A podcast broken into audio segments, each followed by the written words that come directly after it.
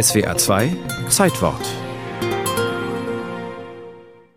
Es ist eine etwas verwirrende Situation. Der Generalsekretär der deutschen Sektion der Theosophischen Gesellschaft, Dr. Rudolf Steiner, hat zur 11. Generalversammlung ins Architektenhaus in der Wilhelmstraße zu Berlin geladen.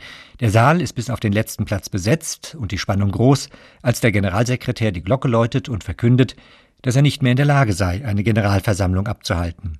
Er eröffne hiermit eine bloße Versammlung theosophischer Freunde. Am folgenden Tag, dem 3. Februar, wird daraus der Gründungskongress der Anthroposophischen Gesellschaft. Was war geschehen? Die Präsidentin der Theosophischen Gesellschaft im indischen Adyar hatte gedroht, die Stiftungsurkunde der deutschen Sektion zurückzuziehen und Steiner fälschlich beschuldigt, Jesuitenzögling zu sein. Er wiederum hatte sich über die Präsentation eines Welterlösers in Indien mokiert, was ihm aus christlicher Sicht unmöglich erschien. Ein Streit unter Esoterikern kaum der Rede wert? In den Grundsätzen der neu gegründeten anthroposophischen Gesellschaft heißt es, zu einer befriedigenden und gesunden Lebensgestaltung bedarf die Menschennatur der Erkenntnis und Pflege ihrer eigenen übersinnlichen Wesenheit und der übersinnlichen Wesenheit der außermenschlichen Welt. Rudolf Steiner hat sie verfasst.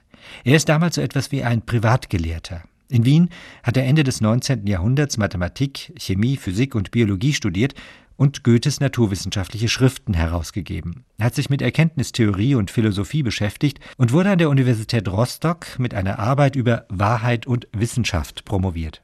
Es liege, sagt er, kein Widerspruch darin, sich mit den Erkenntnissen der neueren Naturwissenschaft zu durchdringen und gleichzeitig den Weg der frühneuzeitlichen Mystiker Jakob Böhme und Angelus Silesius und ihrer Theosophie zu betreten.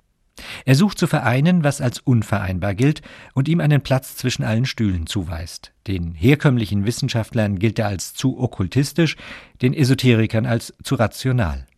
Aber es geht ihm nicht nur um Forschung und Erkenntnis, es geht ihm auch um die praktische Umsetzung ihrer Ergebnisse, um Lebensgestaltung.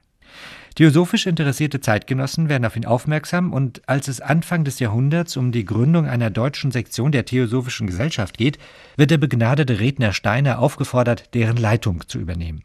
Zunächst ziert er sich, aber dann nutzt er doch die Chance, eine Gruppe Gleichgesinnter um sich zu scharen. Zehn Jahre betreibt er den Aufbau der Sektion, aber die Kluft zur Zentrale in Indien wird immer größer. Als sie dann einen Orden des Sterns im Osten für ihren Welterlöser gründet, ist für Rudolf Steiner und seine deutsche Sektion Schluss.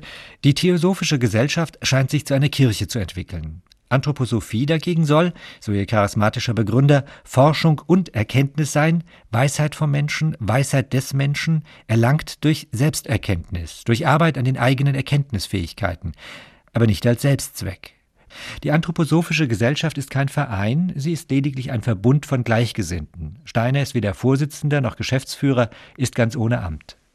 Und er wird tätig. Im Ersten Weltkrieg entwickelt er die Idee der Dreigliederung des sozialen Organismus, Brüderlichkeit in der Wirtschaft, Gleichheit im Rechtsleben und Freiheit im Geistesleben, Kultur und Bildung, wirbt bei Politikern und Industriellen für seine Idee eine entsprechende Aktiengesellschaft wird gegründet, ein biologisches Forschungslabor für Heilmittel, die spätere Veleda. Dann eine Schule, die Waldorfschule, später kommen Medizin, Landwirtschaft, die Künste hinzu. Diese Initiativen sind fruchtbar, es gibt sie bis heute. Die anthroposophische Gesellschaft dagegen bleibt ein Sorgenkind. Hang zu nebulöser Mystik bescheinigt Steiner selbst einigen Mitgliedern, die Streben nach Erkenntnis und praktisches Tun nicht recht zusammenkriegen. 1923 organisiert er die Gesellschaft neu und übernimmt diesmal ihren Vorsitz, den er bis zu seinem Tod zwei Jahre später innehat. Dann wird ein Verein gegründet und Auseinandersetzungen um seine Funktion und Organisation und die Idee eines freien Verbands Gleichgesinnter, wie sie am 3. Februar 1913 umzusetzen versucht wurde, gibt es bis heute. Praktisch orientierte Anthroposophen aber auch, innerhalb ihrer Gesellschaft und außerhalb.